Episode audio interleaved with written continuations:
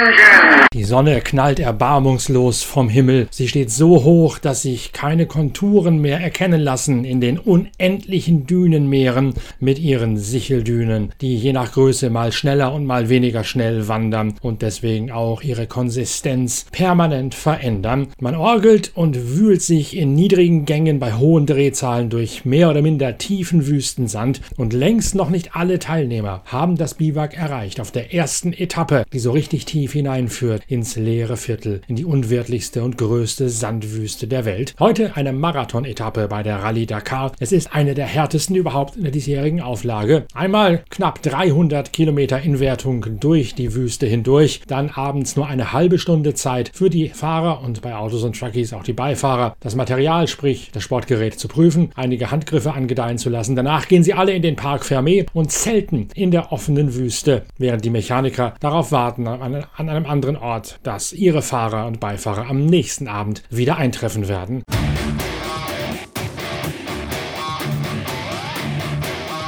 Mehr Wüste geht nicht, so hat es Lucas Moraes aus Brasilien zusammengefasst aus der Autowertung. Dafür ist erstaunlich wenig passiert, auch wenn es Führungswechsel gibt, auch wenn sich das Geschehen an der Spitze bei den Autos ein bisschen massiert hat und auch wenn gerade viele der Service-LKW, auf die man händeringend wartet, wenn man ein Problem hat am Biwak, noch immer nicht da sind. Denn diese Service-LKW sind natürlich extra beladen mit beispielsweise zusätzlichen Windschutzscheiben, extra Dämpfern, extra Differentialen, alle Sachen, die man theoretisch wechseln könnte innerhalb der halben Stunde Stunde. Die müssen aber ja irgendwie hergekarrt werden und das Materiallager, das jedes Auto im Unterboden hat, gibt all das nicht her. Darum sind die Service-LKW extra schwer und tun sich deswegen auch nochmal doppelt bis dreimal so schwer, durch die Dünen hindurchzukommen. Einige sind sogar komplett verlustig gegangen. Beispielsweise wusste das Century-Team heute nicht, wo sein Service-LKW steckt, nachdem der sich festgefahren hatte. Das sind alles so kleine Geschichten am Rande dieser Wüsten-Wüsten-Etappe. Tag Nummer 11 bei der Rallye Dakar. Und damit herzlich willkommen von mir, Norbert Okenga, zu einer einer weiteren Ausgabe von Pitcast, dem Podcast eurer Lieblingszeitschrift Pitwalk. Annette Fischer ist meine erste Gesprächspartnerin aus der Side-by-Side-Wertung. Die X-Raid Yamaha-Fahrerin blickt nochmal zurück auf den gestrigen Tag und gleichzeitig voraus auf das, was sie heute in der Wüste erwartet. Ja, wir sind jetzt am Start der Marathon-Etappe Nummer 2, heißt die, die eigentlich angesetzt war. Ähm, und äh, heute sind wir ähm, 275 Kilometer rund äh, in den Dünen unterwegs, um dann im Marathoncamp anzukommen, selber unser Auto zu servicen, um danach am nächsten Tag wieder zurückzufahren zum Camp. Im Camp gibt es leider null Empfang, deswegen konnte ich gestern leider auch keine Sprachnachricht schicken. Aber äh, es lief gestern ziemlich flüssig, schnell. Es war keine großen Probleme. Ich dachte eigentlich, dass der Sand schwerer ist, war aber ziemlich schnell zu fahren und äh, super schön. Also ähm, die Dünen sind ja hier gelevelt in äh, Level 1 bis 3. Und zwischendurch dachte ich mir, dass die ja, nicht unbedingt die Schwierigkeit der Düne meinen damit, sondern die Schönheit der Düne. Also es war eine tolle Scenery gestern und ich hoffe, dass wir heute wieder genauso gut durchkommen wie gestern. Und bei den Side by Side geht es doch gleich mal richtig rund. Annette Fischer ist eine von denen, die zum Zeitpunkt der Aufzeichnung dieses Podcasts noch nicht wieder im Biwak angelangt sind. Und es gibt auch einen neuen Führenden in der Prototypenkategorie. Guillaume de Mevius fällt nämlich nach heftigen Problemen gleich zu Beginn auf Platz 3 in der Gesamtwertung zurück. Auch Austin Jones, sein Verfolger, fährt sich zwar einmal fest, kriegt aber Hilfestellung von Christina Guterres, die ihn rauszieht als Teamkollegin bei South Racing Can-Am und fortan als Geleitschutz arbeitet, auch wenn es ihr schwerfalle, wie sie selbst gesagt hat, sich mental darauf einzustellen, nicht auf ihr persönlich bestes Ergebnis fahren zu können, sondern nur mannschaftsdienlich arbeiten zu müssen. Dadurch wird Austin Jones der neue Spitzenreiter vor Seth Quintero mit seinem deutschen Beifahrer Dennis Zenz. Die beiden liegen heute nach Tagesrang 4 56 Minuten hinter Jones auf Platz 2 in der Gesamtwertung. Demavius hat jetzt 90 Minuten Rückstand auf den neuen Spitzenreiter Austin Jones.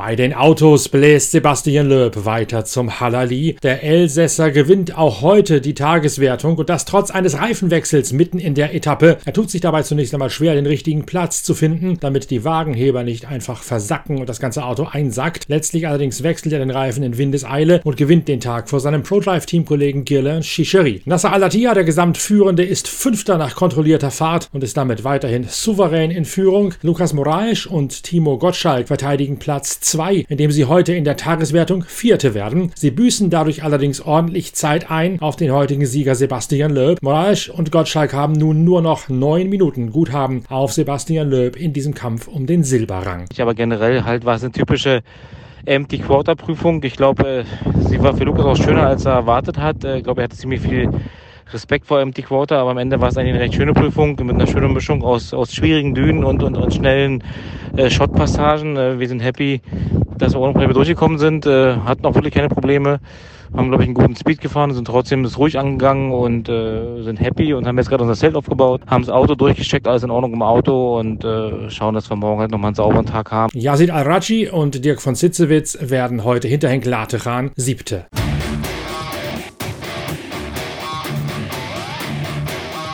Um Daniel Schröder gab es ja gestern einige Verwirrung. Erst wurde er als Spitzenreiter der T1-Klasse ausgeworfen, dann wieder doch nicht. Schröder hatte gestern Abend noch den Eindruck, er müsse weiterhin auf Platz 1 in dieser Klasse liegen. Nee, also ich glaube eigentlich müssen wir noch mit relativ großem Abstand Platz 1 in der T1-Klasse sein. Wir haben nur, ich glaube, auf dem zweiten jetzt Thomas Bell gestern äh, ein paar Minuten verloren, weil wir zum Ende der Etappe festgesteckt haben. Also sind relativ zeitig in die Etappe rein, nach einem guten Start nach einem guten Ergebnis äh, vorgestern. Und sind eigentlich auch soweit ganz gut durchgekommen. Haben dann aber zum Ende, ein Kilometer vor Schluss, nochmal äh, einen Fehler gemacht, beziehungsweise ich habe Fehler gemacht. Und dann haben wir ungefähr 15, 20 Minuten oder so ver verbraten, wo wir ähm, ja, quasi festgesteckt haben. Aber alles kein Problem. Wir müssten eigentlich noch mit relativ großem Abstand, glaube ich, vorne sein in unserer Klasse. Jetzt sind wir auf dem Weg zum Start von der nächsten Etappe und ja, wird auch nochmal wieder kernig, denke ich mal. Äh, und jetzt ja auch Marathon-Etappe. Ähm, ja, wir hoffen, dass wir eigentlich ganz gut darauf vorbereitet sind. Und dann sollten wir eigentlich, ja, hoffentlich morgen wieder im Biberg ankommen, nachdem wir ja, heute Abend dann mal mit allen Fahrern und Beifahrern zusammensitzen und mal einen gemütlichen Abend zusammen haben. Heute kommt der Niedersachse als 29. ins Ziel, liegt damit in der Gesamtwertung auf Platz 28 und ist jetzt auch wieder als Spitzenreiter in dieser T1-Klasse bestätigt. Ja, nachdem wir ja gestern eigentlich zuerst ganz gut durchgekommen sind und dann nochmal eine Stunde 20 Minuten verloren haben, sind wir relativ weit hinten gestartet. Äh, ist aber eigentlich gar nicht so schlecht. Dann hat man immer einigermaßen Motivation, wenn man Leute kriegt und das ist eigentlich immer ein ganz gutes Gefühl. Von daher, äh, ja, es sollte nicht schlechter sein können. Wir sind äh, relativ sauber durchgekommen, waren immer mal wieder Leute, die gesteckt haben. Ähm, ja, wir haben auch zwei kleine Festfahrer gehabt, aber ja, äh, zum Glück immer nur ein bisschen äh, auf der Dünengruppe. Hätte eigentlich nicht sein müssen. War definitiv meine Fehler, die wir da gemacht haben. Aber äh, ja, wir sind halt trotzdem relativ schnell immer wieder losgekommen und entsprechend alles gut. Wo dann nachher die Schlüsselstellen waren, wo wirklich dann mal fünf, sechs, sieben, acht Leute an einem Hang gesteckt haben, da sind wir überall durchgekommen, haben eigentlich ganz clevere Linien da genommen. Von daher, äh, ja, würde ich grundsätzlich zufrieden damit. Und ja, jetzt geht es morgen weiter. Das Auto ist auch in äh, Zustand eigentlich. Da war eigentlich nichts. Ein, eine Schraube mussten wir erneuern und am Unterboden ist irgendwie rausgefallen, aber ansonsten ist gut. Ja, von daher äh, sehr zufrieden. Und ja, wenn es morgen so weitergeht, dann können wir eigentlich damit auch zufrieden sein.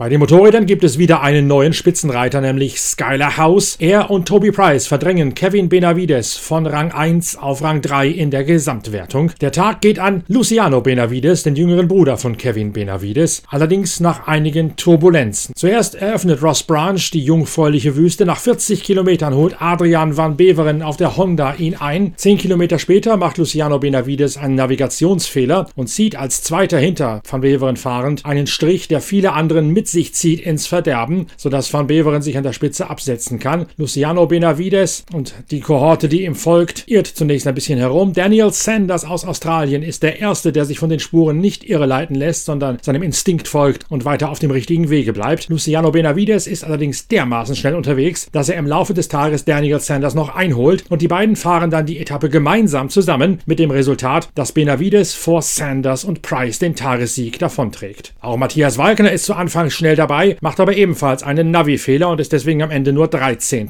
In der Gesamtwertung jetzt 10. Ähm, der zweite Tag in den Empty Quarter und die Etappen hat das gehalten, was der Name verspricht. Es war weit und breit nicht zu sehen. Ich habe versucht, dass ich ein gutes Tempo heute fahre. Ähm, die Stage oder das Layout ist normal so was, was mir liegt. Startposition war ganz gut. Habe am Anfang, glaube ich, bin gut reingekommen, aber habe dann bei Kilometer 60 herum einen, einen blöden Fehler gemacht von der Navigation her, aber es war nicht, nicht so schlimm. Ich habe da eineinhalb, zwei Minuten in etwa verloren, aber wie ich dann wieder zurückgefahren bin auf die, auf die Spur, auf die, auf die richtige Pisten, bin ich in einem Loch, weil es ist halt dann der Kontrast voll schwierig zu sehen, wenn man keine Spuren hat. Und bin ich halt da in, so einem, in einem Pocket, in so einem Loch hängen geblieben, weil der Sand einfach doppelt so weich war, wie ich mir das gedacht habe. Und habe mich dann eingegraben und habe dann wahrscheinlich eineinhalb, zwei Minuten braucht, bis ich da wieder rausgekommen bin. Habe einen mega, mega hohen Puls gehabt, habe fast ein bisschen eine Panik gekriegt. Ähm, habe da wahrscheinlich in Summe vier, fünf Minuten alles zusammen verloren mit dem Navigationsfehler. Ähm, habe dann schon gemerkt beim Refueling, dass ich ein wenig Loch aufgerissen habe auf die Vordern. Habe dann versucht, ab dem Refueling keine Fehler zu machen, äh, hohes Tempo zu fahren. Habe dann, glaube ich, nicht mehr allzu viel verloren. Es war mega, mega lässig, richtig schnell zum Fahren, teilweise extrem lässige Sprünge, weil wenn halt da die ganzen in die Pisten eingewaden Sandhügeln da springst du halt mit 140, 150 km/h gleich mal 20, 30 Meter weit. Ähm, es war extrem rhythmisch zum Fahren, ein super lässiger Mix zwischen große, technische, sandige Dünen, schnelle Shots. Also es war echt eine der schönen Etappen. Ähm, mal schauen, die Abstände sind wahrscheinlich alle relativ gering. Habe für morgen eine ganz gute Startposition. Morgen ist ein bisschen ein kürzerer Tag, heute Marathon-Etappen. Beim Motorradl ist soweit alles gut und freue mich jetzt dann auf morgen. Und ja, mal schauen, vielleicht geht es ja äh, Top 3 Platz einmal aus bei einer Etappe. Wir werden jetzt umreißen. Sanders leidet immer noch unter Höllenschmerzen. Die Übelkeit, das Magen-Darm-Leiden, das hat ihn mittlerweile zwar verschont, aber der Dorn, den er im Arm trägt, schon seit der dritten oder vierten Etappe, der hat sich entzündet und der wächst sich jetzt langsam raus, sodass es dort in seinem Arm an der Auswachsstelle unheimlich schmerzt. Er nimmt sich vor, sich aus an dem Dorn operieren zu lassen, sich den rausschneiden zu lassen, sobald er in Australien zurück ist. Solange möchte er bei der Rallye die Zähne zusammenbeißen. Sanders jetzt auf Gesamtrang 7. In der Tageswertung Sebastian Bühler auf der Hero auf der sechsten Position. Nach seinen Problemen mit dem trockengefallenen Tank letzte Woche ist der Ratinger in der Gesamtwertung 25.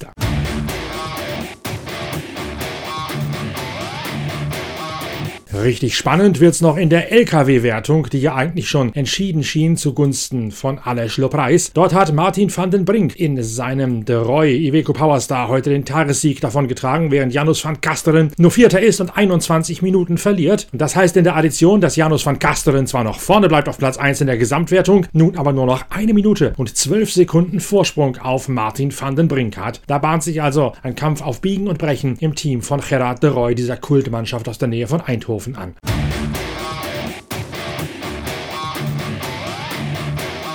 Heute Abend ein bisschen Jugendherbergsfeeling, auch wenn sie alle reichlich erschöpft sind von des Tages Mühe und Last. Morgen geht's dann auf den zweiten Teil der Marathon-Etappe wiederum in nördlicher Richtung. Und ich, Norbert Okenga, bin mit der nächsten Episode von Pitcast, dem Podcast eurer Lieblingszeitschrift Pitwalk, wieder für euch da, sobald wir alle Informationen beisammen recherchiert haben. Und apropos Recherche, die läuft auch schon hinter den Kulissen für eine höchst spektakuläre Enthüllungsgeschichte über die Rallye Dakar in der kommenden Ausgabe der Zeitschrift Pitwalk. Die erscheint zwar erst im Februar, aber da solltet ihr ihr euch jetzt schon mal einen Knoten in den Kalender machen, denn da wird einiges drinstehen, hintergründig zum Verlauf der diesjährigen Rallye Dakar. Erstmal bei den Autos, das so noch nicht betrachtet worden ist. Die Recherche dazu läuft auch auf Hochtouren. Die Story wird bald schon produziert und im Februar kommt dann Heft 71 von Deutschlands größter Motorsportzeitschrift raus. Aber auch in Heft 70 der aktuellen Ausgabe haben wir ja jede Menge Rallye Dakar drin. Dort beleuchten wir unter anderem die Vorbereitungsarbeit des führenden Skyler House, seines Verfolgers Toby Price und des heutigen Tagessiegers Luciano Benavides, mit denen ich alle im Vorfeld der Rallye ausgiebig gesprochen habe. Wir hören uns morgen wieder mit der nächsten Episode von Daily Dakar. Schön, dass ihr dabei gewesen seid. Abonniert uns, gebt uns Likes, Däumchen, Sternchen, läutet Glocken, alles, was man so schön machen kann im Internet, um die Reichweite von unseren Podcasts weiter zu erhöhen. Ich freue mich auf euch morgen von Tag 12, dem zweiten Teil der Marathon-Etappe. Bis dahin, tschüss, danke fürs Reinhören, euer Norbert Okenga.